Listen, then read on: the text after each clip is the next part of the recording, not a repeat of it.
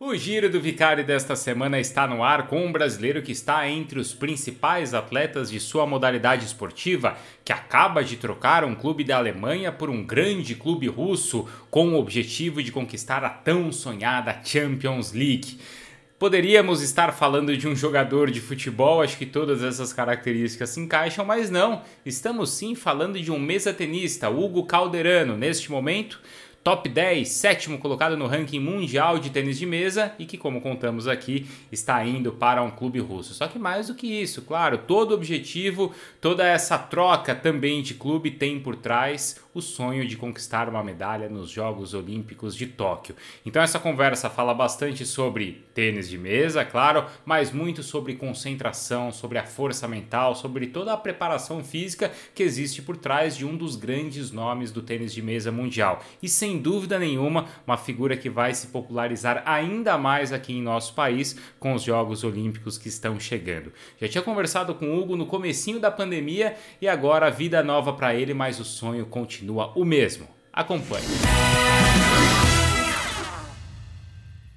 É, foi no início da pandemia, né, que a gente falou da última vez. E é, acho que as coisas vão, vão mudando aí naturalmente, né? Bom, primeiro que você está num clube novo, certo? Agora você não joga mais pelo time da Alemanha, você joga no time, num time russo, é isso? É, na verdade eu vou jogar é, pelo time da Rússia na próxima temporada. Ah, então ainda tá. vou terminar essa temporada com com com Oxenhausen. A gente está na semifinal da Bundesliga. Tá. Então ainda dá para tentar mais um último título com com Oxenhausen antes de, de, de passar para a equipe russa, o Orenburg. Aí é no meio do ano, é essa temporada assim com verão que muda a temporada, é isso? A partir do isso, segundo semestre? Isso. Tá. Isso. Uhum. E você vai continuar morando na Alemanha ou você vai morar na Rússia? eu vou continuar na Alemanha, vou continuar treinando aqui no mesmo, no mesmo lugar, no mesmo centro uhum. de treinamento, em Oxenhausen, e só vou jogar pelo, pelo Orenburg. E o time é de que cidade? Chama Orenburg a cidade? Orenburg, isso. Ah, tá. Onde que é? Você sabe, sim? Tem ideia? Mais ou menos? É... Não sei exatamente, acho uhum. que é, é mais pro, com certeza mais pro oeste da tá. Rússia. Tá. Tá, tá bom. E por que a mudança? Bom, você ainda tem o que conquistar, o que jogar e o que conquistar pelo clube da Alemanha, né? Mas por que a uhum. mudança? Como é que funciona assim? Como é que é no tênis de mesa? Poxa, fui contratado por um outro time, mas vou continuar é, treinando aqui. Como é que funciona? É, é um pouquinho diferente no, no, futebol, por exemplo. Você nunca vai ver isso acontecendo, né? É, a equipe deles é, tem uma equipe que tem muita tradição muita história, principalmente na Champions League. Eles têm vários títulos de Champions League, eles têm uma equipe muito forte. Então, ano que vem eu vou jogar com o Dmitry Ovtcharov, o Lin Yunju, é, o Samsonov e o Marcos Freitas. Então, tem comigo tem, tem três no top 10, três jogadores no top 10. O Samsonov agora já está mais velho, mas também já foi número um do mundo. Então, uma equipe muito forte, uma equipe muito competitiva. Então, esse foi um dos motivos. Uhum. Outra coisa é que a, o calendário da Bundesliga é muito cheio, então eu não conseguia é, ter a liberdade que eu preciso para treinar de, do jeito que eu, que eu gostaria, para focar nos, na, nas competições internacionais, me preparar, é, evoluir o meu jogo do jeito que eu, que eu gostaria e acho necessário. Então, eram muitos jogos na Bundesliga para mim e, e era um pouco demais, assim, eu acho que vai ser melhor ter um pouco mais de liberdade com menos, menos jogos da liga. É engraçado que você até citou assim o futebol, né? Fez uma comparação. E às vezes no futebol os técnicos discutem isso. Poxa, a gente só joga, joga, joga, joga, e quando não tem intervalo entre um jogo e outro é um descanso, eu não consigo treinar. Então, é, isso é mais ou menos no tênis de mesa também? É, o calendário de tênis de mesa ultimamente está muito uhum. cheio, né? Acho que é, a gente tem, tem jogos da liga, tem muitos campeonatos internacionais, agora, claro que menos por causa da pandemia, mas raramente a gente tem, tem um mês assim de, de treino, mesmo na quando a, a liga acaba, continua tendo campeonato internacional, quando não tem campeonato internacional, tem jogo da liga, então raramente a gente acha um, te um tempo para treinar e realmente é, fazer evoluir, evoluir o nosso jogo, né? O que, que você pode fazer assim durante o treino, durante um período desse aí, não sei, de 15 dias ou de um mês, que normalmente com sequência de jogos você não, não consegue fazer? É, para mim são, são dois tipos de treinos de treino diferentes, né? Um treino, um tipo de treino é você está se preparando para uma competição, você só está mantendo mantendo a sua forma física, tomando cuidado para não se machucar antes de um jogo da liga. Então você treina um pouquinho menos. Uhum. É, e, isso, e esse tipo de treino não, você não acaba não, não evoluindo realmente. Agora, quando você tem mais tempo para treinar, você pode é, ir aí a 100%, passar do limite sem, sem ficar pensando em, em lesão. É, aí que tem que fazer o, as mudanças mesmo e treinar com, com tudo, parte física, parte técnica, tudo. É engraçado. Que tipo de lesão que pode ter no tênis? Qual que é a mais comum que tem no tênis de mesa? É, muitos jogadores têm problema com, com quadril, assim, tá. o adutor. É, é, o que eu tive mais problema também na, aqui no, é, na, na, parte do, do, quadril dos dois lados. Uhum. É, o ombro também acontece bastante, porque a gente sempre repete o mesmo movimento e, e só com um braço, então a gente acaba ficando um pouco mais forte do, da, do lado da mão dominante. É... Acho que principalmente esses, é, uhum. esses dois tipos de lesão. É que a posição, principalmente a posição né, no ombro faz sentido porque você está sempre ali, mas a posição que você fica não é uma posição natural, vai, vamos falar assim, né? Sim, com muita rotação também, uhum. o corpo não está, muitas vezes não está preparado para tanto esforço assim. Uhum. Você acha que tre é, o, o, bom, nos treinos você vai continuar morando na Alemanha? Como é que é? Quem que passa? Quem que te acompanha nos treinos? Você tem o seu treinador pessoal, é isso? É, sim, tem o Michel Blondel, que é o técnico principal aqui do de Oxenhausen, do treinamento de Oxenhausen. Tá. Então ele vai continuar aqui. A gente vai continuar. Ah, tá. Ele também é, tem uma relação muito boa. Ele é da mesma equipe, trabalha junto com o meu, com o meu técnico que me acompanha nas competições, que é o Jean René, que vai para Jogos Olímpicos, Jogos Pan-Americanos, todas as competições internacionais comigo. Então, o Michel, ele, é, ele toma conta do treinamento, ele, ele é o meu treinador, e o Jean René é o meu técnico nas competições. E eles fazem essa relação entre treinamento e competição. Uhum, uhum. Agora você vai ter uma liberdade para participar de mais competições internacionais e aí é defendendo a seleção brasileira, certo? Essa também é uma prioridade sua. Sim, com certeza o, uhum. o, a parte internacional é, é sempre a minha prioridade, os Jogos Olímpicos, campeonatos mundiais é, são, são sempre a minha prioridade e não só mais liberdade para participar das, das, competições internacionais, porque geralmente a, o calendário da liga já é de acordo com as competições internacionais, mas eu vou poder escolher melhor as competições que eu, que eu gostaria de participar. É, talvez, é, se eu quiser, ah, agora estou precisando treinar bem forte, então vou duas, três semanas treinar no Japão com a equipe japonesa, ou então agora eu preciso descansar um pouco, ficar mais tranquilo, eu posso voltar para o Brasil, é, ficar um pouco com a minha família e continuar treinando ou fazendo é, mais a parte física lá.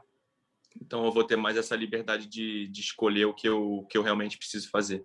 Uhum, é, o que é um ponto aí legal também, né? Você ter essa, essa liberdade. Você não precisa. Quem, toma essas decisões por você, assim? Quer dizer, não é o teu clube que fala, ó, a gente quer que você siga esse. Ou imagina que o clube te exija, exige a sua presença em algumas competições, mas você negocia isso com eles, é assim? É, Sim, eu tenho que eu tenho que estar presente nas competições tá. da, da Bundesliga no momento. Claro. Ano que vem vai ser na é, mais na Champions League uhum. é, pelo pelo Orenburg. Mas só que quem quem faz o meu calendário sou eu junto com o meu com o meu técnico Jean René. O Jean René que é o, é o que planeja tudo, que tem uma uma visão bem global assim. Ele faz o planejamento das competições, dos treinamentos é, para os próximos seis meses, digamos assim.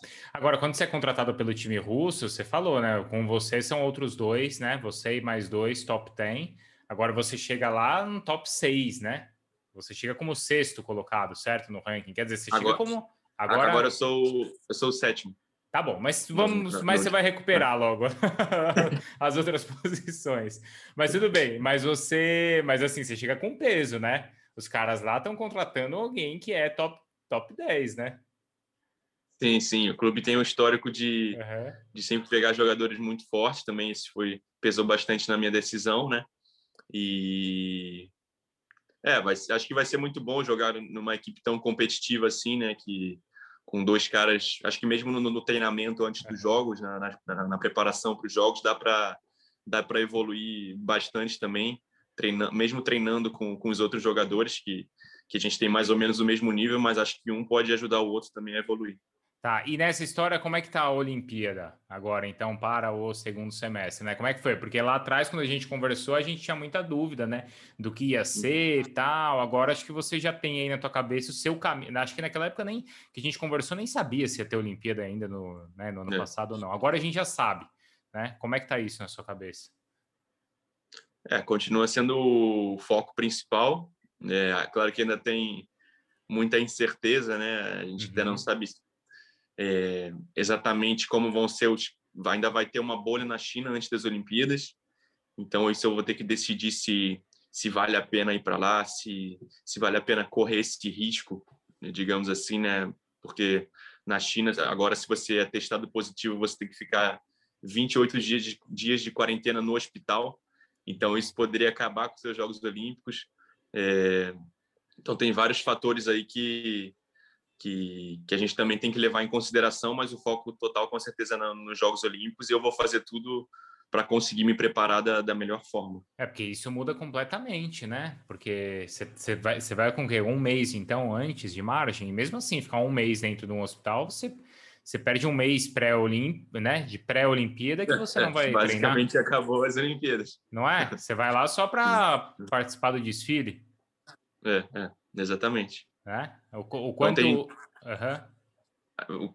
a gente tem que fazer tudo para correr o menos de risco possível para só que ao mesmo tempo é, treinando da melhor forma, participando da, da competição se a gente achar que deve. É. Só que tem que balancear esse, o, é o custo-benefício, né? Claro, não é só ficando na sua casa que você vai. É, se você só ficar dentro da sua casa, você vai perder aí um treino, você vai perder competição, você perde ritmo também, né? Uhum. É, Sim. É, claro. não é. Não é, não é uma decisão simples, né? Por mais que tenha que ser. E como é que tá a questão de vacina aí onde você está? É, aqui eu não, não sei exatamente, eles tinham parado uhum. a, a vacinação, né? Mas acho que para mim, assim, por enquanto, não, tá, tá bem longe ainda. Tá. Mas, Hugo, eh, deve ter uma importância muito grande os jogos para você, não só, claro, né, você contou pra gente de quanto você dá valor para isso, né? Mas porque, assim, a Olimpíada é um cara que pega um atleta como você, que já é super consolidado mundialmente, né, dentro do seu esporte, mas a Olimpíada tem essa, aquela capacidade de te, polar, de po, popularizar dentro do Brasil, certo? Todo uhum. mundo vai te conhecer, né? Você vai sair ali na capa do jornal, você vai estar no Jornal Nacional, né? Tem esse peso assim para você? Essa, isso pode, pode te transformar como atleta? Sim, com certeza. O, a gente já viu isso na, na, Rio 2016, né? Como, como fez o tênis de mesa crescer. Isso. É, por causa do, do, do, meu resultado, o pessoal gostou de acompanhar o, o, tênis de mesa, torceu bastante e viram que, que pode ser bem interessante. E Acho que principalmente se a gente conseguir um, mais um bom resultado em Tóquio, isso pode, pode colocar o tênis de mesa em um outro patamar. É, sim, eu acho que eu, que eu gosto disso, só me dá mais motivação para querer realmente é, chegar lá e conseguir um bom resultado para o Brasil. Eu falo muito isso com o Henrique Avancini, né, do mountain bike, que ele, poxa, é número um, né, do ranking, ele já vence etapa de Copa do Mundo, ele é um cara muito forte entre os caras do mountain bike, mas assim, ele é um cara que sabe que a Olimpíada, um pódio na Olimpíada vai dar para ele uma popularidade no Brasil para o esporte dele, né, que é uma coisa, vai massificar, né, que é uma coisa que é uma vitrine que a Olimpíada tem, né, aqui no Brasil. Com certeza, acho que é o que que faz o esporte crescer são são ídolos, né? Foi o que uhum. aconteceu com com o Guga no tênis, não, não no caso das Olimpíadas, mas com os resultados incríveis que ele teve, fez o tênis ficar bem popular no Brasil também. Você, quando era, quando era mais jovem, qual que era a referência que você tinha esportiva? É... Difícil dizer um, um nome assim. Uhum. É... Eu sempre procurei me inspirar em vários em vários, vários atletas, várias pessoas, acho que dá para pegar um, várias coisas de, de, de, cada um. Uhum. Então, não, não tem um nome assim que eu possa dizer agora. Uhum. Você sabe que eu estava até relendo uma outra uma outra matéria aqui. Eu vou tentar compartilhar a minha tela para quem estiver assistindo a gente no, no YouTube, na TV também. Espera aí que eu vou tentar mostrar aqui. Pera aí. Que é a história. Você está vendo aí?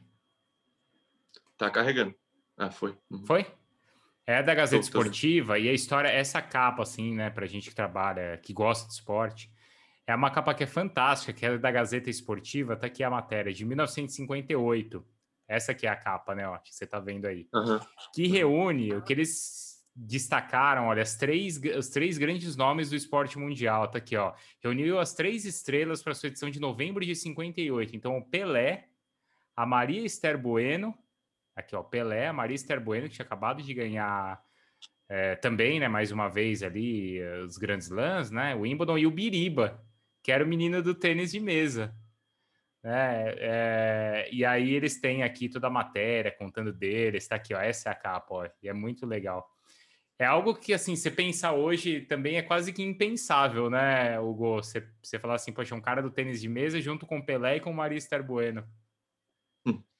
É, eu lembro, eu sei, eu sei dessa história. É bem legal que o, que o Biriba conseguiu estar tá aí na, na capa com, com o Pelé e a Maria Esther Bueno, que também são, são grandes ídolos do, do, da história do esporte brasileiro. É.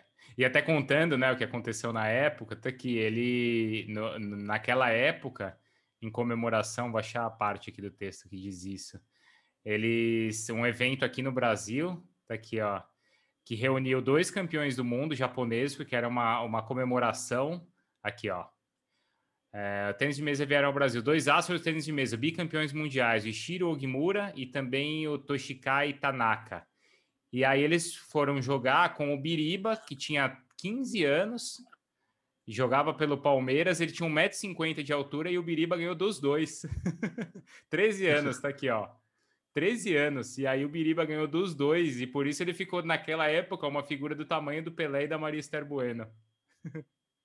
É, essa história aí é famosa no, no meio do tênis de mesa. E aí ele brinca aqui depois, né? Até eles têm a entrevista recente com eles, que aí é interessante, né? Que ele se aposentou logo depois, depois ele foi para Mundial tal, mas ele falou que as dificuldades na minha modalidade, totalmente amador, eram muito maiores. A fama não paga despesas, então eu precisei trabalhar. Meu único, minha única vontade era ser campeão mundial, mas vi que essa possibilidade estava ficando cada vez mais distante. Como eu não tive alternativa, eu saí por cima e com o nome, o meu nome ficou preservado. Então ele também, ao mesmo tempo, já queria mais espaço ali para o tênis de mesa, Hugo. É, é. É, é, até hoje o pessoal, ele é, o nome dele é bem conhecido no meio do tênis de mesa, né? Uhum. Bem legal também o que ele fez para o nosso esporte. Hugo, você falou bastante do seu do, da parte física, né? Até da condição que você tem para evitar lesão. Tem algo que cada vez mais é trabalhado com atletas de alto rendimento, que é raciocínio rápido, que é tomada de decisão, que é a sua visão periférica, certo? Isso serve para, uhum. sei lá, para um tenista, serve para um quarterback que tem que meu, receber a bola, enxergar o jogo e tomar a decisão. E, poxa, eu acho que assim, as decisões que você toma, então, no tênis de mesa é uma coisa ainda muito mais rápida, né? Muito mais veloz. É, é eu não, não, nunca trabalhei, quer dizer, já trabalhei esse tipo de coisa, mas não com essa nova tecnologia que eu uhum. você estava falando disso, eu já pensei naquela tecnologia, nova tecnologia que, que aparece uma cor aqui e você tem que tocar e tal. Mas sim, eu sempre procuro envolver esse tipo diferente de, de atividade no meu treinamento, né? É... Você trabalha um exemplo isso na é prática, né? Eu... Sim, também, também. É, acho que o, o, próprio treinamento de tênis de mesa já é um bom treinamento de raciocínio rápido. Mas um exemplo é, eu até postei um vídeo, se não me engano, é, eu estava fazendo bicicleta no, no máximo de, de, esforço e o meu, o meu preparador físico, Mika, ele ficava me fazendo algumas perguntas assim que muitas vezes são, são simples até, e eu tinha que responder bem rápido assim, sem, sem diminuir os, o esforço da perna. Então, é um outro tipo também de, de, de treinamento sem essa tec, nova tecnologia que a gente já estava fazendo antes também. Talvez seja até mais lúdico assim, né? Não seja tão tecnológico, mas é isso, é você responder e ter raciocínio fazendo força com seu batimento lá no alto e tendo que estar tá concentrado ao mesmo tempo. Sim, porque na, na hora do, do jogo você tem que é, você tem que juntar os dois, né? A parte, a parte física, a parte mental, e você tem que estar bem é, lúcido, tem que ter essa lucidez para fazer as, as, boas decisões na hora certa. Uhum. Como que é o jogo psicológico com o seu adversário quando você está ali na mesa? Você está a pouco, ao que a, nem a dois metros do seu adversário. Tem assim uma troca de intimidação ou não? É, o tênis de mesa não, não tem muito aquele trash talk né, que tem no, no basquete, por exemplo. Uhum. É, mas, mas eu sinto que o tênis de mesa é uma guerra mental. assim é, você está Como você falou, você está muito perto ali do, do, do, seu adversário, então você sente a, a energia, tem essa, essa batalha, você tem que ter a sua estratégia, saber onde, onde você tem que sacar, onde você tem que receber é, quando você tem que fazer aquela variação que o cara não vai estar esperando. Então, você ali estando bem perto do seu adversário, você sente essa essa essa energia que que, que tem natural no jogo, né? Os dois querendo querendo enganar o outro, querendo descobrir a melhor estratégia para ganhar cada ponto. E ao mesmo tempo, como às vezes é num jogo, sei lá, de cartas, Talvez você não tentando demonstrar para o seu adversário uma fraqueza ou uma decisão que você está pronto para tomar também, né? Tem um pouco disso? Sim, também é bem importante você manter uma boa linguagem corporal, né? Eu procuro sempre não demonstrar nenhuma emoção para os meus adversários. Então, quando eu quando eu erro uma bola ou quando não estou tão contente com o meu último com a, com a minha última bola, eu procuro ficar bem calmo, bem tranquilo, para também não não demonstrar nada para eles. Até porque você é o talvez o, o, fora da curva nessa história, porque como a gente estava conversando, hoje você está aí com alemães, você está indo para um clube russo que é super tradicional, o tênis de mesa é muito forte entre os países asiáticos. Quer dizer, você é o latino da história, né? Que normalmente deixa a emoção falar mais alto. É, é, mas acho que desde que desde que eu comecei, eu, tive, eu não tive, não, nunca tive essa, uhum. essa personalidade é, latina, assim, digamos assim.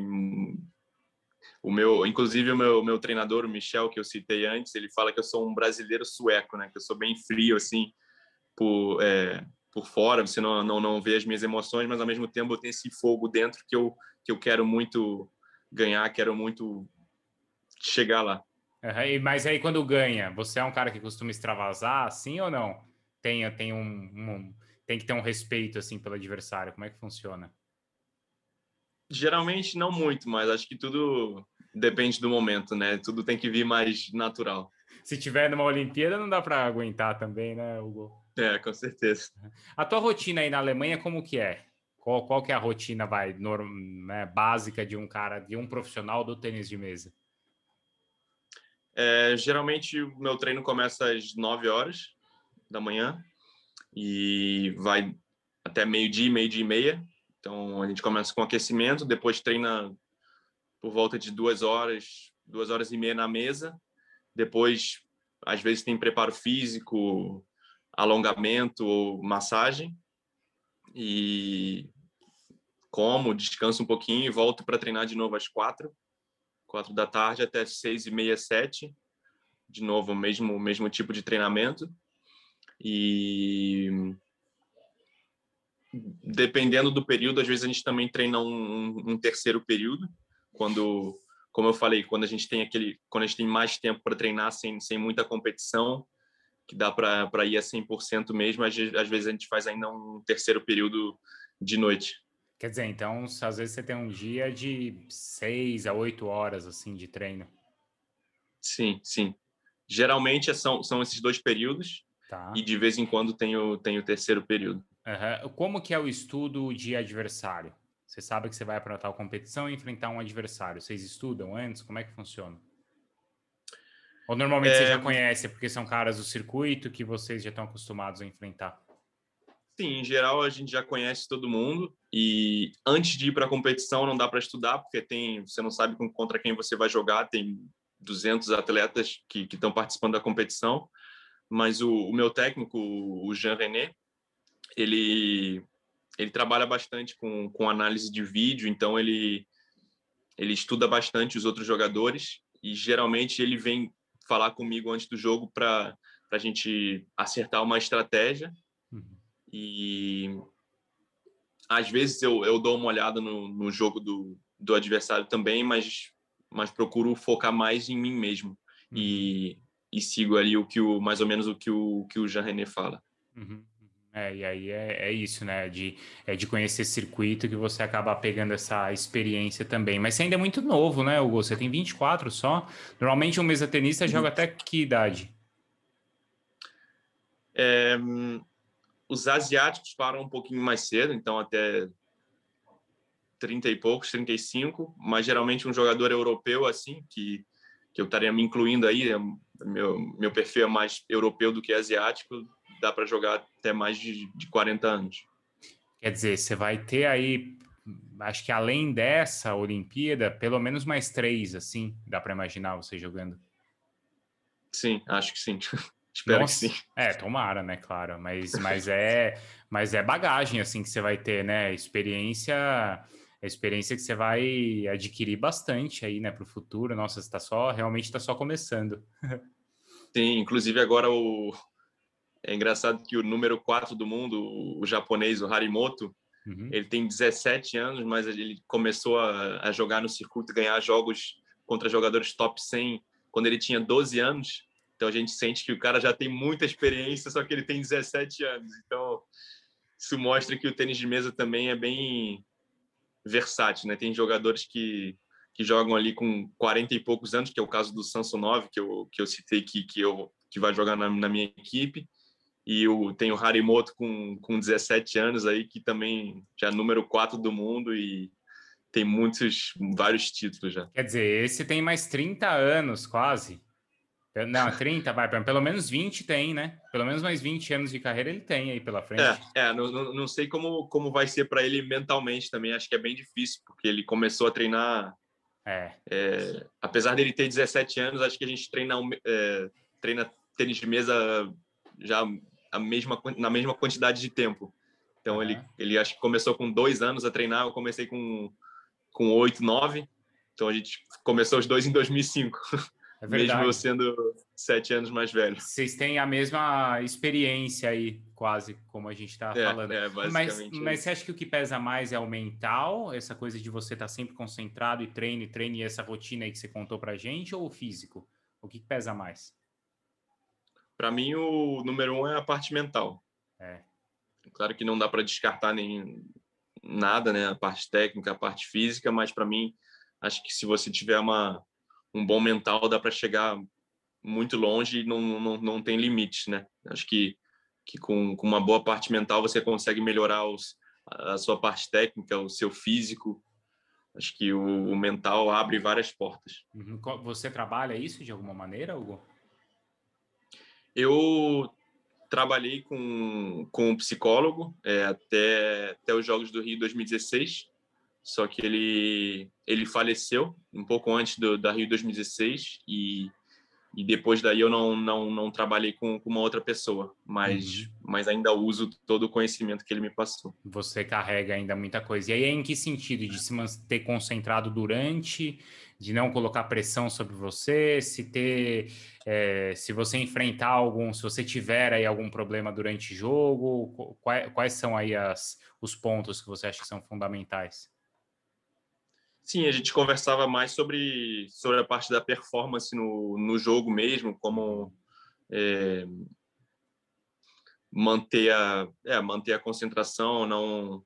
Mas a maior parte do, do, dos nossos dos nossos encontros assim era mais trocando ideias mesmo, não não era ele me passando alguma coisa como um professor fala com com com, com um aluno, né? Ele sabia também que eu já tinha uma certa experiência, que eu que a minha parte mental já também já era forte e aí a gente mais conversando, muitas vezes ele conseguia me inspirar, eu sempre chegava com uma pergunta, então quando a gente ia se encontrar, eu chegava com uma pergunta para ele e, e, e, o que ele sempre falou que eu acho bem interessante, muito, quase sempre as perguntas são mais importantes do, do que as respostas. Uhum, uhum. Qual é a grande pergunta que você se faz agora, assim, em um ano olímpico, hein? é... Acho que no, na, em ano de Olimpíada não dá para se perguntar muita coisa, tem que, tem que atacar ali o, o sonho olímpico e partir para tentar ganhar uma medalha. Uhum, uhum. Boa. Hugo, obrigadão aí, viu, pela, pela conversa, cara. Tomara que você agora nessa reta final se mantenha concentrado, que você consiga passar bem aí por esse período aí também, ainda de alguma indefinição, não só de, de Olimpíada que vai acontecer, mas claro, a logística que você vai precisar até, até lá, né? Porque acho que esse vai ser um adversário aí que você vai ter, pelo que você estava contando, e, e boa sorte também aí na nova temporada. Valeu, Bruno. Obrigado.